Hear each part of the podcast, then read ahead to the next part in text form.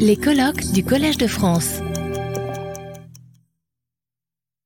Just a few words. So, thank you so much, uh, Professor Elinav, for being uh, here today and uh, for uh, doing this uh, this talk by Zoom. Uh, yes, we really appreciate. And um, so, we've just heard presentations from Frank Hu from Harvard talking about multiomics and the revolution in the nutritional epidemiology and the, so many work uh, on the, the NRCSF study and our cohorts from there. We had um, also a, great talk from uh, Professor Barouki about the exposome and toxicology. And, uh, and just right now, a talk um, by uh, Professor Carlos Monteiro on ultra-processed foods.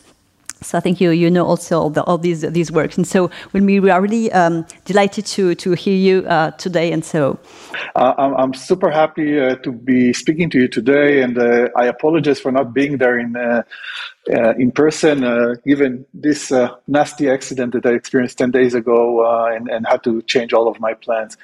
Um, and um, today I will be kind of giving you some of our uh, insights and vignettes um, on the microbiome and its potential uh, roles uh, in precision uh, diet. My uh, groups uh, and I, I have two groups, one at the Weizmann Institute of Science in Israel and the other at the German National Cancer Center in Heidelberg, Germany.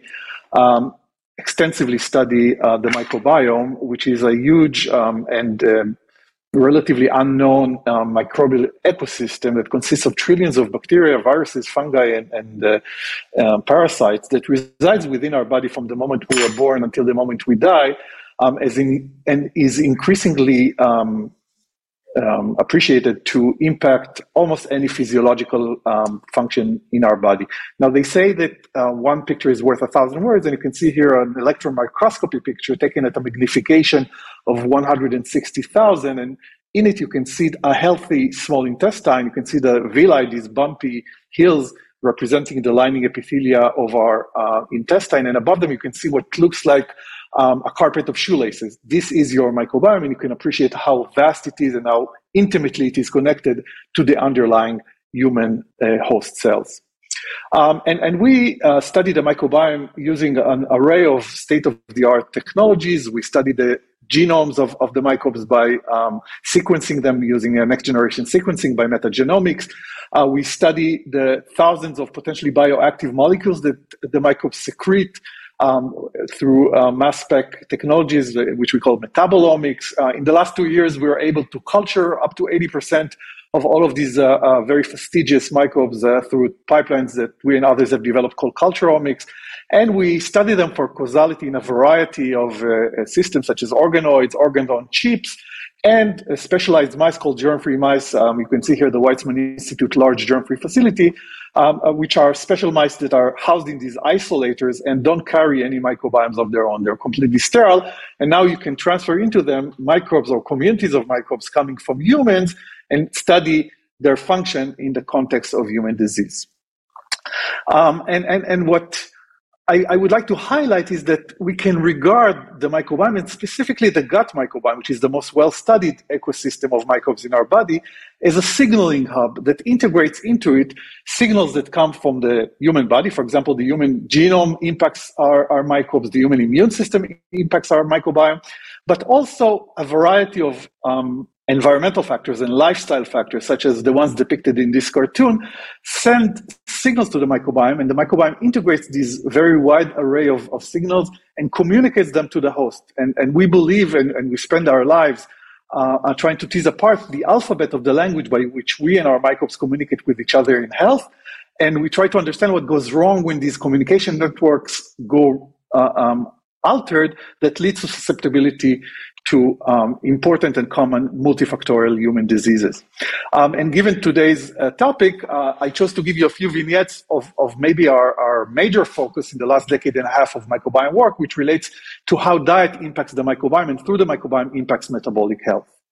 Um, and I think this crowd needs uh, no uh, appreciation of, of uh, the obesity and the associated metabolic uh, syndrome uh, epidemic that, that we are facing as a species um, in, in, just 150 years of, of post-industrial revolution and, and, such a short time span um, um, does not imply that uh, genetics, um, which do impact the, the, the metabolic uh, syndrome, are the major driver, but rather environmental and, and nutritional uh, factors.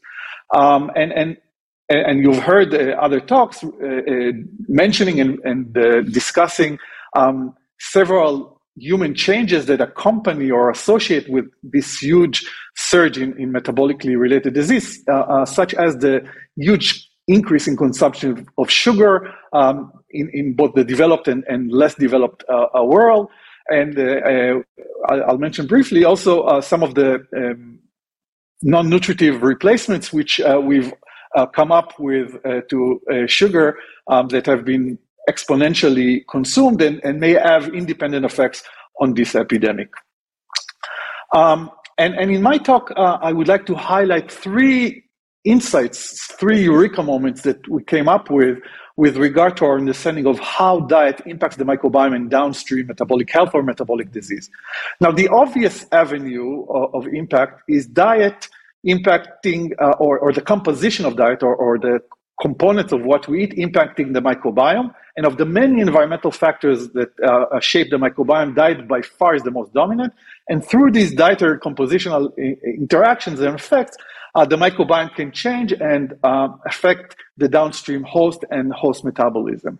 But what we've discovered in the last decade was that also dietary timing has independent and fascinating impacts on how the microbiome composition and function are shaped, and these have independent effects on metabolic health and metabolic disease.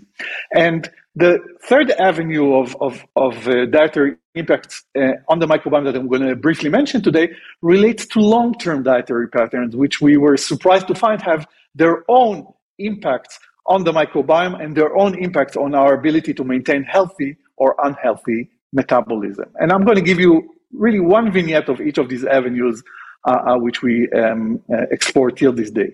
and I'll start with dietary composition.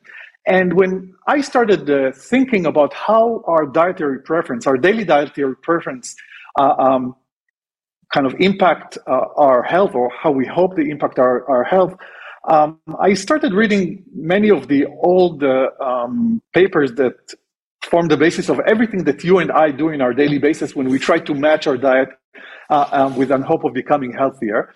Um, and, and what I realized was that everything that you do is, is based on a few grading or scoring system which give different numbers to different foods. For example, calories are such a grading system which give different values to different food components and all of us intuitively or non-intuitively try to mix and match these caloric values to come up with what we hope would be a healthy diet.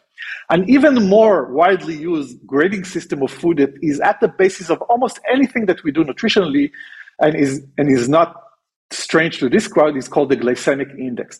And the glycemic index is based on very small human trials conducted in the 1970s, that, which usually included 10 healthy individuals who were given an identical food, and then their blood sugar levels were measured for two hours after they consumed the food. For example, if you were to take 10 healthy individuals in this crowd and you would kindly give them an identical piece of celery, the blood sugar level spike would look like something in the black graph. It would be given a value, and this would be the glycemic index of celery. Now, if you were to take the same 10 healthy individuals and now kindly ask them to consume an, an identical piece of chocolate cake, their average spike in blood sugar level would be higher, just like the blue graph. It would be denoted a higher number, and this would be given as the glycemic index of chocolate cake. And if you were to look in your smartphone, you would find endless tables that provide glycemic index values to any food or food component on Earth. And take my word for it if you need any diet or almost any diet that you've ever tried, whether you went to a dietitian, a physician, or bought a book at the airport, is based in one way or another on this glycemic index value or system. Now, here comes the big problem. When we repeated these small scale studies from the 1970s using much larger numbers of individuals and much more modern technologies, we found that these notions were inherently um, incorrect. So, so, for example, the, the first clue to a problem in, in our way of thinking came in a study we published uh, um, almost a decade ago, focusing on some non-nutritive sweeteners. Um, um, this was a mouse and, and a human-based study. And, and for example, when we took a group of healthy human volunteers and we gave them an identical uh, uh, amount of saccharin and me- measured their glucose uh, spiking, their, their, their uh, glucose uh, elevation post this uh, consumption, to our amazement, we found that half the people spiked on saccharin consumption, while other the other half didn't care meaning that the average spike did not represent what we saw at the level of the individual. And, and this led to a much larger and well controlled human clinical randomized trial looking at all four commonly um, uh, uh, consumed sweeteners, which was published just last year. And we saw exactly the same thing. People's responses to these artificial sweeteners were highly personalized and dependent uh, on the microbiome and, and this led to, to a rain of follow-up uh, papers, which culminated just uh, uh, less than a month ago um, in the WHO uh, um, recommending for the first time against the widespread use of artificial sweeteners for metabolic uh, indications, following all of this emerging data that these compounds are not inert to the human body.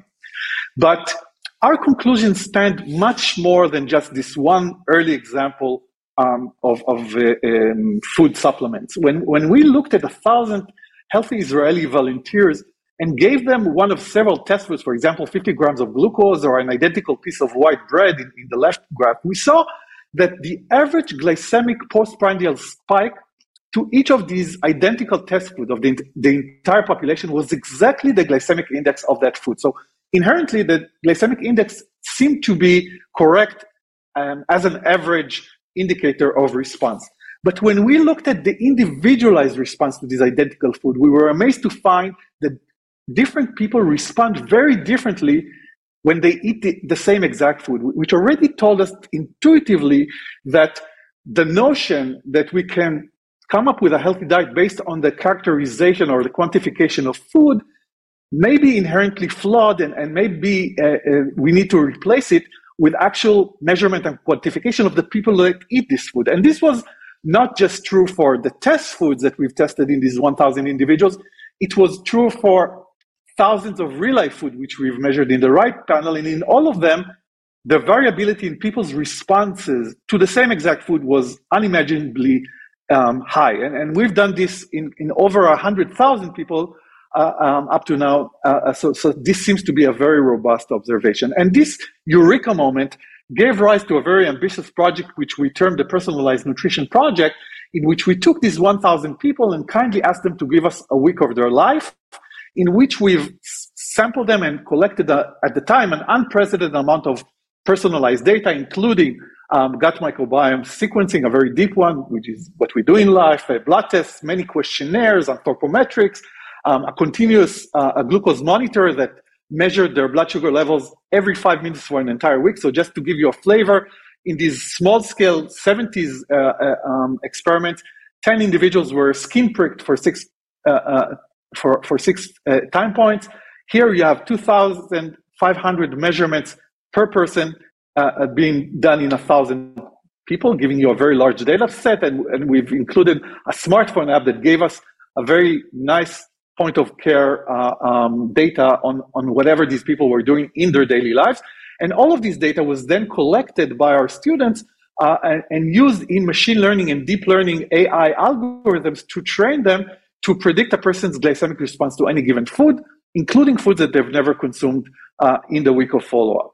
And, and to just to summarize seven years of work into one slide, on the left panel, you can see the predictability of what we do today. When, when we want to lower our blood sugar levels, we go to a dietitian or to a clinician and we ask uh, uh, uh, for advice, and we're usually recommended to um, reduce the number, the, the amount of uh, carbohydrates in our diet, which has a positive predictive value, but it's very low, it's 0.38.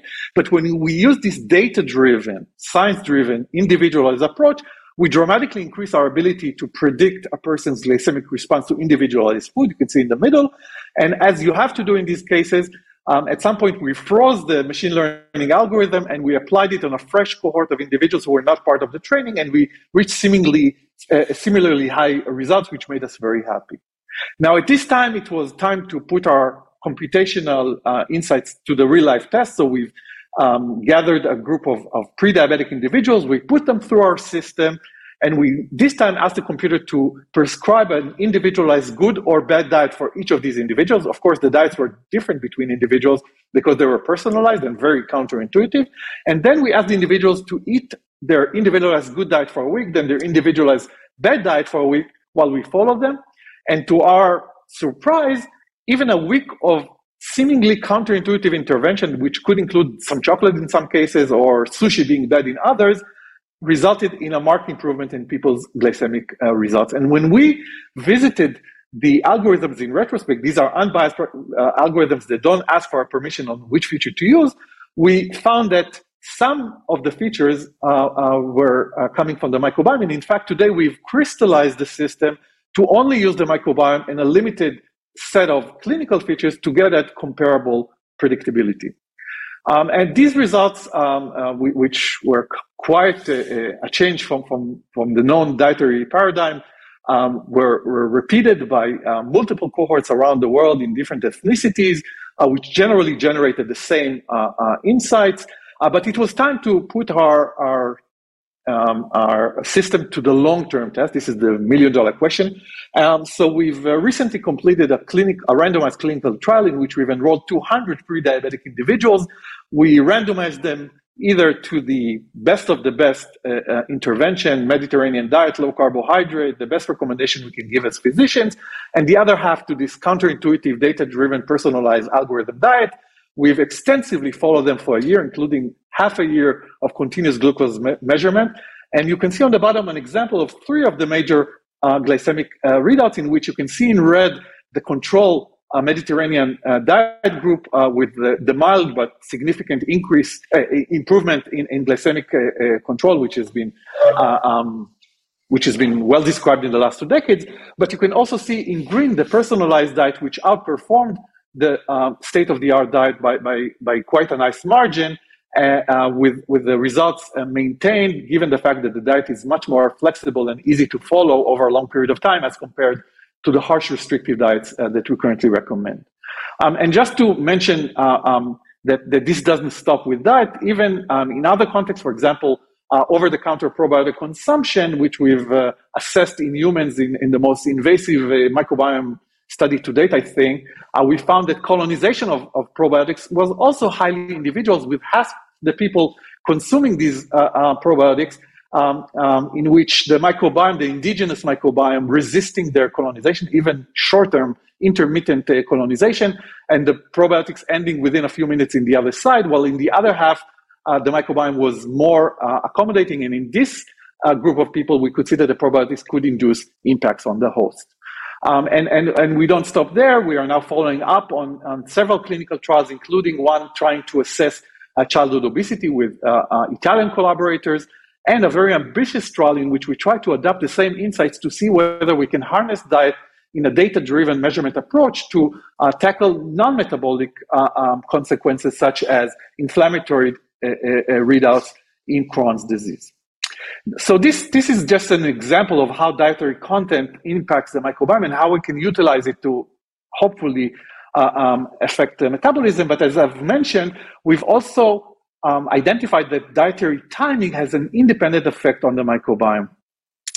And in this study, which, which also started uh, over a decade ago, uh, we were serendipitously uh, able to identify that the gut microbiome features a very strong diurnal activity. In other words, it changes its composition and function over a 24 hour cycle. You can see here an example uh, of the composition of the microbiome. This, this, this, is the large intestinal microbiome in which uh, multiple species of microbes uh, feature a very strong and statistically significant diurnal or circadian activity. You can see on the right an example of one of the commensals going up during the night, down during the day, up during the night, down during the day, forever, basically. But this was also diurnally shown for the function of microbes. When we looked at uh, uh, microbiome function, you can see that multiple functions, uh, you can see in the heat map, multiple functions go up during the day, down during the night, and so on and so forth forever. And even complex microbial activities such as flagellar activity, which bring together different metabolic pathways, uh, feature a very uh, well coordinated diurnal activity going up or down at identical times during a 24 hour cycle. Now, now this was very surprising for us because if you think about it, these gut microbes live completely in the dark. So how do they know that it's day and night and change their composition and behavior so reproducibly? And th- this led to a multi-year effort. And at the end, we found out that one of the major influencers on this diurnally shifting microbiome activity in the gut is the timing of our diet. So, for example, if you take two groups of mice, and in one group you force feed them only during the nighttime. This is the left upper panel. And in the other group, you only feed them during the daytime in the right panel, and you measure over a 24 hour period the composition and the behavior of the microbiome. You can see that you can shift these behaviors by 12 hours just by shifting the timing of the diet. Now, why is this important? And, and, and we've discovered this, uh, uh, uh the first hint that this diurnal uh, microbiome behavior is important to host metabolism by uh, performing um, a, a, quite unique set of experiments, both in mice in the left and in humans in the right, in which we've subjected them to a very severe disturbance in their circadian activity. In, in mice, we've uh, created a severe state of jet lag through known uh, um, mechanisms. Um, in, in humans, we've taken a, a, group of students and we flew them around the world by, while asking them to collect their poop before, during, and after they were jet lagged. Uh, we've sequenced the microbiomes and we found that um, um, a marked disturbance in the diurnal activity was associated uh, with a microbiome dysbiosis, with a disturbance of the microbiome. But to reach causality, we then transferred the jet lag microbiomes or the non jet lag microbiomes from mice or from humans into germ free mice, the same mice that I've mentioned before, to not have any microbiome of their own. And to our amazement, these germ free mice developed a tendency to develop more uh, diabetes and more obesity as compared to mice that were transferred with a non jet lag uh, microbiome, which tells us that maybe some of the very well known susceptibility of shift workers that, has been known for, for decades in, in, human medicine to develop diseases such as obesity, diabetes, and even cancer um, is driven, at least partially, by these microbial uh, disturbances. Now, we, we didn't stop then there, and, and we've continued to follow up project in which we looked at other regions of the gut, for example, the small intestine, and we've uh, similarly shown that the uh, small intestine microbiome featured a very strong diurnal activity, different microbes, different behaviors. Nonetheless, they change across a 24 hour uh, period in a very reproducible manner.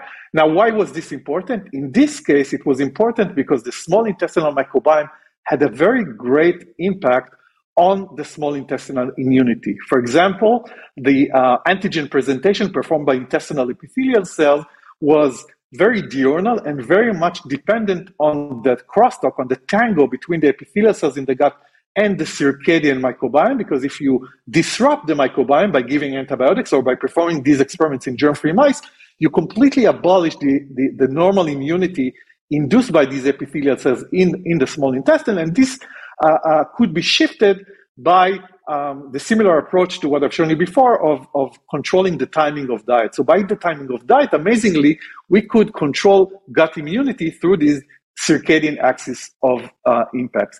And, and why is this important to our health? We discovered that um, this circadian uh, disturbance in epithelial cell uh, immunity leads to a cascade of disturbances in other downstream immune circadian activities, leading to a loss of tolerance um, and an impaired barrier function um, in the small intestines of these uh, uh, dietary altered or jet lagged uh, uh, mice, which subjected these mice to a great susceptibility to um, immune diseases such as uh, Crohn's disease in the small intestine. Um, uh, so this is just an example how dietary timing through surprising, I think, mechanisms could impact our microbiome in ways which would um, affect our metabolism, but also other immune uh, uh, consequences um, to the mammalian body.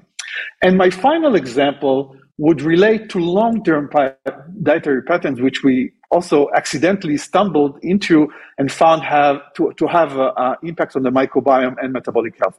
And specifically, we decided to focus in this project um, on a, a, very well-known form of obesity, for sure, to this crowd, uh, which is called relapsing or yo-yo obesity, which actually is the obesity shown in the majority of, of people uh, suffering from obesity worldwide. And this is the context in which a person develops obesity for whatever reason, goes on one of thousands of diets that uh, are all uh, involving caloric restriction and helpful in the short term, loses weight back to their baseline level, but within 12 months, 80% of these people rebound back to uh, obesity, and from cycle to cycle, they gradually develop more and more obesity until they become formally obese. Now, if we know increasingly um, the pathogenesis and, and, the factors impacting the pathogenesis of obesity, we know much less about the factors uh, uh, regulating uh, relapsing or yo-yo obesity. So we decided to uh, explore this in mice and to see whether the microbiome has anything to do with it. And we've developed three different uh, mouse models recapitulating human relapsing obesity. For the sake of time, I'm just going to show you one of these models. They all ended up showing the same. Um, in this model, we, we use multiple groups of mice. You can see on the top, um, the blue group are mice that were fed with a high fat, high sucrose diet and developed continuous obesity. The black group were mice fed normal chow and, and not developing the obesity. These were kind of the extreme groups. And then take a look at the, the red group. These are mice that were fed a high fat diet, gained weight just like the blue group, and, but at some point we switched them back to normal chow. They dieted back to the black group. Then we exposed them again to another cycle of obesity, and then a third cycle of obesity. Now, if you focus on this third cycle of obesity, you can notice that mice that were doing developing obesity during, eh, eh, for, for the third time, although they started from the same exact weight and getting the same exact chow, were becoming more obese as compared to the green mice that were in their second cycle, and as compared to the orange mice that were in their first cycle, meaning that we can corroborate the exaggerated weight regain that characterizes human um, uh, relapsing obesity. And this was not only true for weight, there were multiple metabolic parameters which were gradually uh, deteriorating from cycle to cycle, as you can see in the bottom of the panel. Now, the biggest question was what in the mouse remembers that that mouse was once obese and predisposing it to an exaggerated weight regain phenotype once it was re-exposed to the obesogenic condition. So, so to explore this, we decided to focus on the point which we call the point of nadir, in which mice that were cycling went back to their original healthy weight. So, so at this point, the weight was not different, but something in the mouse was remembering the previous weight uh, event, and we measured many different inflammatory, metabolic, and hormonal features at this nadir point, and we found that all of them completely normalized following a successful diet.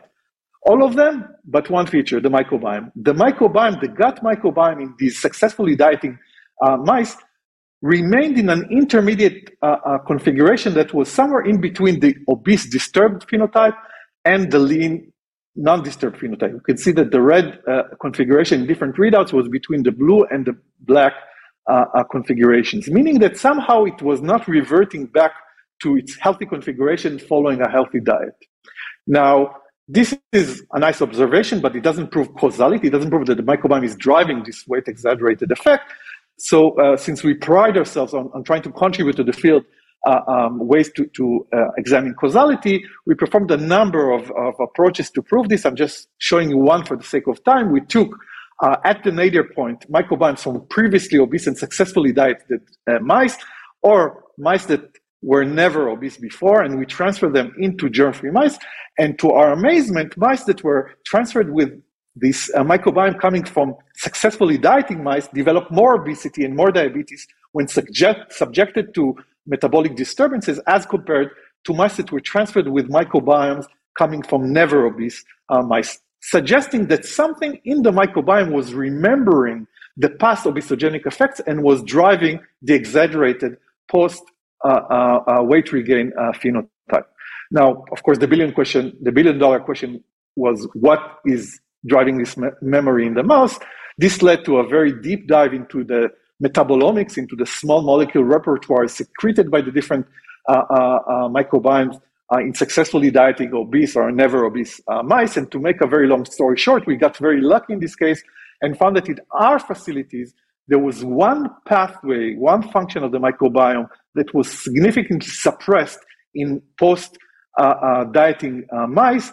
And this was accompanied by a, a, marked reduction in two products of the pathway, two isoflavonoids that were suppressed in these uh, uh, post dieting mice.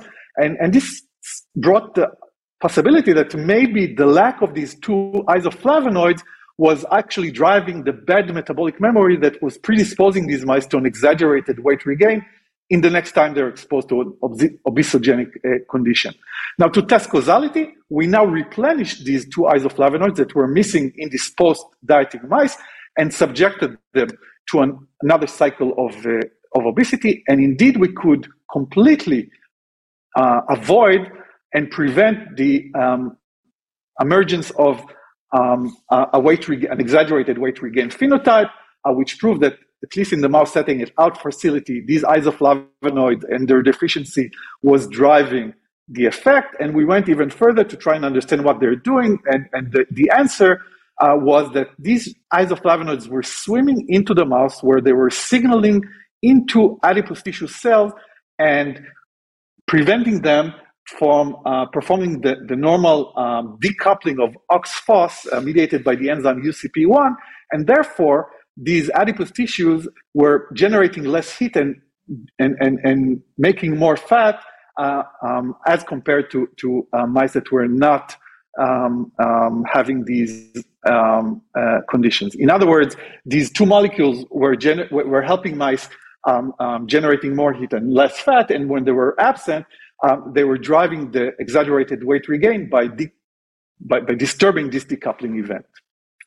Now, interestingly, uh, when we published this study, just a month after came this uh, New England Journal of Medicine uh, study on relapsing obesity in humans. This was a, a long term, decade long um, observational trial, a very important one, not related to the microbiome in any form or shape, but it taught us that um, that relapsing obesity in humans is not only a very common feature, but an independent risk factor for the emergence of diabetes and for coronary events, and even for all-cause mortality and, and cardiac mortality.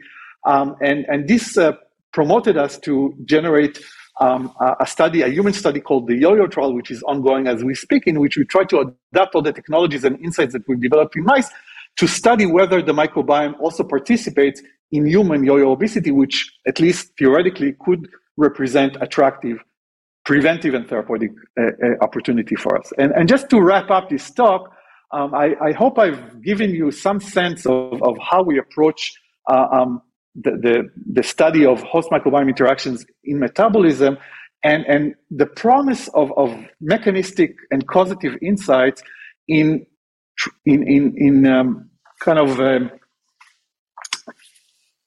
progressing be, beyond the currently utilized one size fits all microbiome treatment approaches, which are kind of limited, to, to say the least, in their evidence base, including prebiotics, probiotics, and uh, fecal microbiome transplantation, especially in the metabolic context, with uh, more data driven, personalized, and science driven microbiome utilizing approaches. I, have given you a couple of examples that may enable to uh, reach uh, better results um, um, to the individual. And, and I, I, am hopeful that within the next decade, uh, these um, new modalities would be gradually integrated into the precision medicine uh, clinical shelf. Um, and I will finish this uh, talk by thanking the many people from all over the world who have joined me in this journey and have been an important part of these really ambitious and, and, and difficult trials at the Weizmann Institute of Science. Um, the many collaborators, the too many collaborators to, to mention, um, and, and, patients uh, uh, and participants that, that, are making all of this work possible, and of course the funding agencies that are making uh, all of these efforts uh, uh possible. And, and, just to finish, I'll, I'll, mention that in the last four years, I've also uh, established and, and, and had a unique microbiome and cancer division at the DKFZ, hosting amazingly talented students and postdocs. And there we try to adapt uh, the technologies that we've developed at the Weizmann uh, towards the study of uh, possible impacts of the microbiome on the development, progression, um, and response to treatment of different cancers. And with that, I think I'll stop here. Thank you.